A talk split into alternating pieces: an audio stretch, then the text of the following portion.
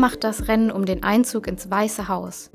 Es sind nur noch wenige Wochen bis zur 59. Präsidentschaftswahl in den USA am 3. November und das Duell zwischen dem Amtsinhaber Donald Trump und Joe Biden, dem Präsidentschaftskandidaten der Demokraten, bleibt weiter spannend. Zwar liegt Biden in den meisten Umfragen, Stand Ende August, knapp 10 Prozent vor Trump, aber vergangene Wahlen haben gezeigt, dass solche Prognosen mit Vorsicht zu genießen sind. Die US-Präsidentschaftswahl ist diesmal unser Thema im Schrödel Aktuell Podcast. Wir schauen uns an, wie diese Wahl überhaupt abläuft. Da gibt es nämlich einige Dinge, die anders laufen als bei uns. Und natürlich werfen wir einen Blick auf die aktuelle Situation und die Kandidaten. Dazu sprechen wir in der nächsten Folge dann auch noch mit einem Experten, der uns das politische System in den USA genauer erklärt und der weiß, wie es aktuell um die Stimmung im Land bestellt ist.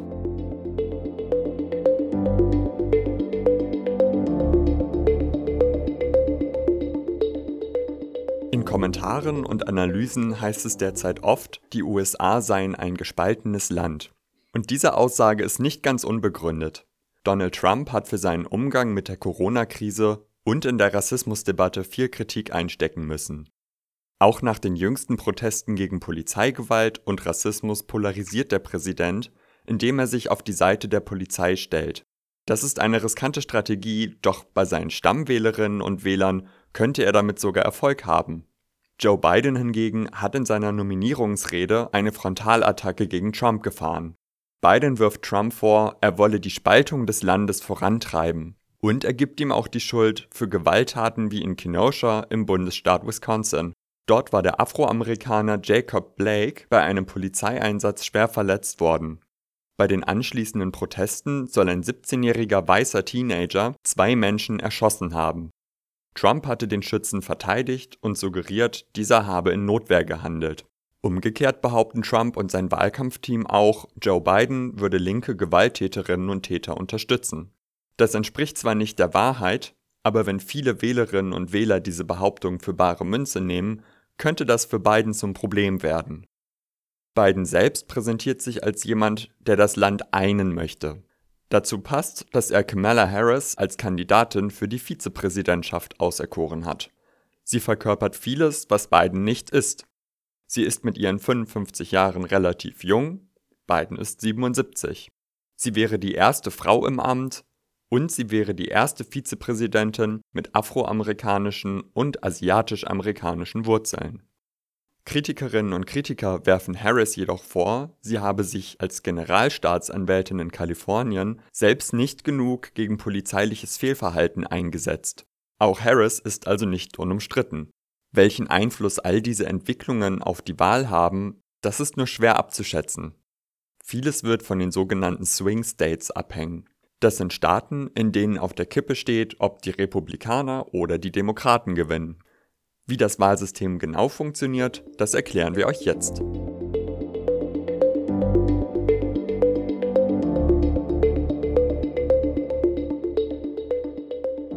Wann findet die Wahl statt? Ich habe das Gefühl, dass schon seit Monaten über die Präsidentschaftswahl berichtet wird. Aber der Wahltermin ist doch erst im November. Warum dauert das alles so lange? Naja, eigentlich ist das ganze Wahljahr wichtig. Zuerst küren die Demokraten und die Republikaner bei den Vorwahlen ihre jeweilige Präsidentschaftskandidatin oder ihren Präsidentschaftskandidaten. Die eigentliche Präsidentschaftswahl findet dann am ersten Dienstag nach dem ersten Montag im November statt. In diesem Jahr ist das der 3. November 2020. Dort können alle wahlberechtigten US-Bürgerinnen und Bürger über 18 ihre Stimme abgeben. Sie wählen aber nicht direkt ihre Präsidentschaftskandidatin oder ihren Kandidaten, sondern eine Wahlperson. Und diese Wahlmänner und Wahlfrauen treffen sich dann 41 Tage nach der Wahl in den Hauptstädten ihres jeweiligen Bundesstaats, um offiziell den Präsidenten und den Vizepräsidenten zu wählen. Naja, und warum es so spät?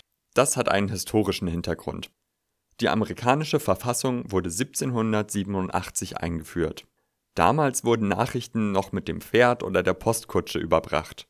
Vereidigt wird der neue Präsident dann aber erst am 20. Januar und beginnt somit seine Amtszeit. Ein indirektes Wahlsystem also. Aber was bedeutet das konkret? Hat jeder Bundesstaat gleich viele Wahlmänner und Frauen? Insgesamt gibt es 538 Wahlleute, die auf die 50 Bundesstaaten verteilt sind. Dabei haben die bevölkerungsreichen Staaten mehr Stimmen. Kalifornien hat zum Beispiel 55. Jeder Staat stellt aber mindestens drei Wahlleute. In jedem Bundesstaat geben die Demokraten und Republikaner der Wahlleitung eine Liste von Wahlmännern und Frauen, die sich verpflichten, den jeweiligen Präsidentschaftskandidaten ihrer Partei zu wählen. Alle gewählten Wahlleute zusammengenommen bilden dann das sogenannte Electoral College. Und wie ist das mit der Mehrheitswahl? Man sagt doch oft, the winner takes all. Was bedeutet das genau? Das Mehrheitswahlrecht in den USA unterscheidet sich wirklich von unserem Wahlrecht. Zuerst geben die Wahlberechtigten ihre Stimme ab. Sie entscheiden, für welchen Präsidentschaftskandidaten die Wahlleute ihres Bundesstaats wählen sollen. Und jetzt kommt's. Die Stimmen aller Wahlleute eines Bundesstaates gehen in der Regel an die Kandidatin oder den Kandidaten mit den meisten Stimmen. The winner takes all. Wer gewinnt, bekommt alle Stimmen. Ausnahmen sind Nebraska und Maine. Hier werden die Stimmen aufgeteilt. Das ist sozusagen die erste Phase. In Phase 2 wählen die Wahlpersonen die Präsidentin oder den Präsidenten. Um zu gewinnen, benötigt die Kandidatin oder der Kandidat die Mehrheit der Stimmen aller Wahlleute. Bei 538 Wahlleuten wären das also mindestens 270 Stimmen. Das klingt doch eigentlich logisch, dass die Kandidatin oder der Kandidat mit den meisten Stimmen gewinnt. Wo liegt also das Problem? Das Problem liegt genau bei The Winner Takes All. Bei diesem Prinzip macht es keinen Unterschied, ob die Bürgerinnen und Bürger eines Bundesstaats zu 51 oder zu 99 Prozent Kandidatin A wählen. Dadurch, dass die Stimmen für Kandidat B dann nicht berücksichtigt werden, gehen diese Stimmen eben verloren. Nehmen wir zum Beispiel die Bundesstaaten New Jersey und Georgia, die beide je 15 Wahlpersonen stellen. Wenn New Jersey zu 75% demokratisch wählt, werden 15 Wahlpersonen für den demokratischen Kandidaten stimmen. Wenn Georgia hingegen zu 51% republikanisch wählt, wird der republikanische Kandidat ebenfalls 15 Stimmen erhalten. Insgesamt hätten dann 11 Millionen Wähler für den demokratischen Kandidaten gestimmt, während es nur ca. 7 Millionen für den republikanischen sind. Nichtsdestotrotz stünde es im Electoral College 15 zu 15. Das Ganze hat zum Beispiel auch 2016 dazu geführt, dass Donald Trump Präsident geworden ist, obwohl Hillary Clinton eigentlich über 2 Millionen Stimmen mehr erhalten hatte. Das ist ja wirklich eine Menge. Aber dann gibt es ja noch die sogenannten Swing States, Schwingende Staaten. Was hat es denn damit nun wieder auf sich? Die Swing States sind Bundesstaaten, die nicht fest zu einer der beiden Parteien tendieren. Dort haben beide Kandidatinnen und Kandidaten eine Chance auf den Sieg. Diese circa zehn Staaten sind besonders wichtig im Wahlkampf, da sich dort letzten Endes entscheidet, wer gewinnen wird. In den anderen Staaten lässt sich an starken Mehrheiten nicht mehr viel rütteln. Aber wo es nur um eine Handvoll Prozent geht, zeigen die Kandidatinnen und Kandidaten vollen Einsatz. Das beinhaltet viele Veranstaltungen im Rahmen des Wahlkampfs und große Versprechungen. Dieses Jahr stehen zum Beispiel wieder unter anderem Florida, Michigan und Arizona auf der Kippe. Umfragen zufolge gehört sogar das normalerweise republikanisch geprägte Texas dieses Jahr zu den Swing States.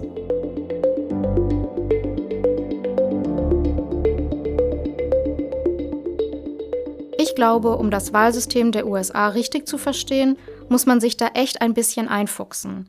Ich freue mich darum auf die nächste Folge, in der uns der Politologe Professor Christian Lammert im Interview einige Dinge genauer erklärt. Das war's für den Moment. Macht's gut und bis zum nächsten Mal.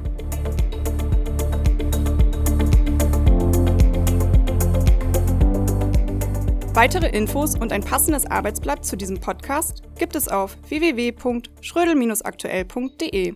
Informieren Sie sich über unsere wöchentlich neuen Unterrichtsmaterialien und das praktische Komplettabo, erhältlich als Einzel- und als Schullizenz.